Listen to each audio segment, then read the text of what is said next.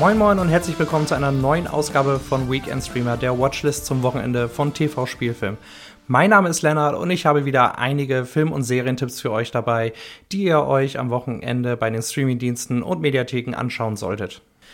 Zum Einstieg habe ich einen extrem mutigen Serientipp. Die Comedy Shits Creek von und mit Dan und Eugene Levy, die in 2020 absolut verdient neun Primetime Emmys gewonnen hat, für drei weitere nominiert war und damit einen neuen Rekord aufstellte. Wow, wie bin ich nur darauf gekommen? Tatsächlich aber lief die Serie lange Zeit unter dem Radar, was auch dazu geführt hat, dass ich sie erst vor ein paar Wochen für mich entdeckt habe. Es geht um die reiche Rose-Familie, die plötzlich ihr komplettes Vermögen verliert und in einem abgeranzten Motel in der ländlichen Kleinstadt Schitt's Creek unterkommt. Neben den Levys gehören auch Catherine O'Hara und Annie Murphy zu den Roses. Auf der einen Seite ist die Serie ein fantastischer, liebevoller und irre komischer Culture Clash mit smarten Dialogen und Szenarien, der von Staffel zu Staffel besser wird. Das Besondere an der Show ist aber die Art und Weise, wie LGBTQ-Charaktere normalisiert werden. Die Konflikte bestehen nicht darin, dass die Figuren aufgrund ihrer sexuellen Orientierung von primitiven Landeiern diskriminiert werden, stattdessen wird es von Anfang an und völlig zu Recht als normal angesehen ein Meilenstein für die LGBTQ-Plus-Community, der seinem Hype wirklich gerecht wird. Neuerdings sind alle sechs Staffeln der Serie bei Sky Ticket verfügbar. Auch TV Now hat das komplette Paket in seiner Flatrate. Staffel 1 bis 5 gibt es derzeit außerdem bei Amazon Prime Video in der Flatrate. Und wo wir gerade schon bei Annie Murphy waren, mache ich direkt weiter mit ihrer neuen Serie Kevin Can F Himself. Das F steht übrigens für ein englisches Schimpfwort mit vier Buchstaben die es neuerdings auf Amazon Prime Video gibt. Jeder kennt dieses Sitcom-Klischee, ein unattraktiver, kindischer und dümmlicher Typ ohne irgendwelche Talente und einem 0815-Job stellt mit seinen ebenso behämmerten Freunden ständig irgendwelchen Schabernack an. Natürlich hat er eine junge, attraktive und intelligente Frau, die er andauernd klein hält, sie als Spielverderberin hinstellt und die immer alles erdulden muss. In der Serie von Valerie Armstrong ist Allison, grandios gespielt von Annie Murphy, tot, unglücklich mit ihrem Leben und Ehemann Kevin, gespielt von Eric Peterson. Sie hat all ihre Träume für ihn aufgeben müssen und ist nicht viel mehr als eine gescholtene Dienstmagd. Als Allison herausfindet, dass Kevin ihr ganzes Gespartes durchgebracht hat und es nichts mit ihrem Traumhaus wird, hat sie die Schnauze voll und plant ihn umzubringen. Außergewöhnlich finde ich hier die Inszenierung. Wenn Kevin und seine Freunde zusammen sind, sieht alles aus wie in einer typischen Sitcom. Hell beleuchtete und geräumige Sets, Gelächter vom Band und mehrere Kameras. Sobald Allison aber alleine ist, wird alles düster, es gibt nur eine Kamera, die Möbel rücken zusammen und das Ganze spielt sich wie eine Art Thriller-Drama mit schwarzem Humor à la Gone Girl ab und ohne Lachkonserven. Ich finde auch, dass die Serie keineswegs auf Sitcoms einschlägt, sondern sich dieses abgetragene Klischee herausnimmt, um eine interessante Geschichte erzählen. Ab und an hätte man das Sitcom-Gimmick etwas weniger einsetzen dürfen, um den Fokus auf die Story nicht zu verlieren. Dadurch wird das Ganze auch circa eine Episode zu lang, wie ich finde. Aber dafür ist der Cliffhanger ganz am Ende der Staffel sehr gut gelungen. Wenn man auf das strikte Abtreibungsgesetz blickt, das kürzlich in Texas eingeführt wurde, und sich den Trend zu diskriminierenden Gesetzgebungen in den republikanisch geführten Staaten der USA so anschaut, wirkt mein nächster Serientipp schon fast wie eine Dokumentation. Und zwar meine ich The Handmaid's Tale, hierzulande auch als Der Report der Markt bekannt, nach dem gleichnamigen Roman von Margaret Atwood. Hierzu ist kürzlich die vierte Staffel im Abo von Magenta TV erschienen. Und wer die Serie noch nicht kennt, es geht um eine dystopische Zukunft, in der Umweltzerstörung und Co. dazu geführt haben, dass ein großer Teil der Bevölkerung unfruchtbar geworden ist.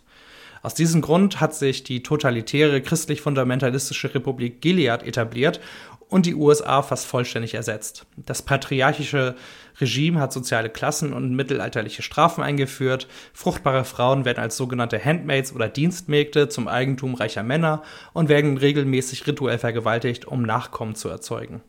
In der Serie liegt der Fokus auf Dienstmagd June, für deren Rolle Elizabeth Moss 2018 einen Golden Globe gewonnen hat. Staffel 4 spinnt die Geschichte, die schon längst ihre Vorlage hinter sich gelassen hat, weitgehend gekonnt weiter und bleibt dem markanten visuellen Stil der Serie treu. Moss und der Rest des Casts, zu dem auch Yvonne Strahovski und Voldemorts Bruder Joseph Fiennes gehören, zeigen wieder einmal bärenstarke Leistungen. Man merkt allerdings, dass der anfängliche Zauber langsam verfliegt und die Show zu einem Ende finden sollte. Umso besser also, dass Staffel 5 die letzte sein wird. Mein erster Filmtipp für diese Episode ist Archive von Gavin Rothery, der noch für kurze Zeit in der Flatrate von Amazon Prime Video zur Verfügung steht. Das smarte Sci-Fi-Drama mit Theo James und Stacey Martin spielt in der Zukunft im Jahre 2038. George ist Robotertechniker und werkelt seit drei Jahren an einem menschenähnlichen Androiden für seine Auftraggeber. In Wirklichkeit versucht er aber, das Bewusstsein seiner toten Frau Jules in einen Roboter zu verpflanzen. Der Film dreht sich einerseits um Menschlichkeit, um künstliche Intelligenz und andererseits um Trauer. Und statt die Gefühlslage der Figuren ständig über Dialoge auszudrücken, wird diese über Bildsprache und das starke Schauspiel transportiert. Am Ende wartet zudem ein wirklich guter Twist auf den Zuschauer.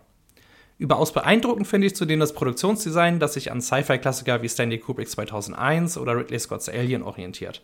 Das liegt sicherlich vor allem am Konzept von Gavin Rothery, der neben der Regie und dem Drehbuch maßgeblich für den Look des Films verantwortlich ist und im Art Department von Duncan Jones Moon gearbeitet hat. Als nächstes habe ich etwas leichtere Kosten, nämlich den Sundance-Hit Palm Springs mit Brooklyn 99-Star Andy Samberg und Christine Milioti. Die Comedy ist ein frischer Spin auf das und täglich grüßt das Murmeltier-Zeitschleifen-Thema. Und zum Plot: Es ist der 9. November und der Hochzeitstag von Thala und Abe und alle sind guter Dinge. Bis auf Niles, der schon seit geraumer Zeit in einer Zeitschleife festhängt und den Tag schon x-mal erlebt hat.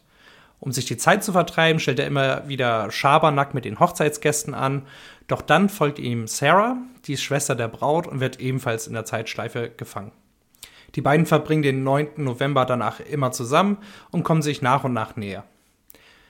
Aber da ist noch ein geheimnisvoller Mann, der Niles mit Pfeil und Bogen jagt. Der Film funktioniert vor allem durch seine einfallsreichen Szenarien, seinen Witz und seinen Romance-Plot. Einen großen Anteil daran haben Sandberg und Miliotti, die eine grandiose Chemie an den Tag legen und wunderbar getimte Jokes heraushauen. Die Feelgood Comedy ist ab Sonntag in der Flatrate von Amazon Prime Video enthalten. Ein ganz kurzer Hinweis: Wer Bock auf einen Klassiker der Filmgeschichte hat, sollte sich unbedingt M, eine Stadt sucht einen Mörder, den ersten Tonfilm von Regielegende Fritz Lang in der ARD-Mediathek oder bei Amazon Prime Video anschauen. Das ist im Prinzip der Vorreiter des Psychothrillers und Film-Noir-Genres und ein absolutes Meisterwerk mit einem der überragenden Monologe der Filmgeschichte, das man auf jeden Fall mal gesehen haben sollte. Zum Schluss habe ich noch eine neue Kategorie, nämlich den Rohrkrepierer der Woche. Diese Ehre wird der neuen ZDF-Sitcom The Drag and Us diese Woche zuteil, die ich mir leider einpflegen musste. Es geht um eine kleine Familie, die eine Drag Queen als Untermieter bekommt und wow, ist das ein transphober Müll. Der Humor und die Stories waren schon in den 90ern nicht mehr zeitgemäß. Das Timing der Gags ist peinlich. Die Darsteller brüllen herum, als wären sie auf einer Theaterbühne und die Sets sehen aus, als hätte man sie von Hausmeister Krause gestohlen. Was wohl auch damit zu tun hat, dass das Kreativteam, und das ist sehr freundlich ausgedrückt, unter anderem aus Tom Gerhardt und Gabriele Walter besteht. Am meisten regt mich aber auf, dass Transmenschen wie dauerexzentrische Schmarotzer dargestellt werden, die jederzeit in einer äh, Musiknummer ausbrechen können. Ich bin richtig sauer und angewidert davon. Bitte nicht schauen. Und das waren meine Tipps und meine Warnung für diese Woche. Wie immer hoffe ich, dass etwas für euch dabei war und dass ich euch ein bisschen vor na, etwas Schlechten beschützen konnte. Ich wünsche euch ein erholsames Wochenende mit ordentlich Entertainment. Bis nächste Woche.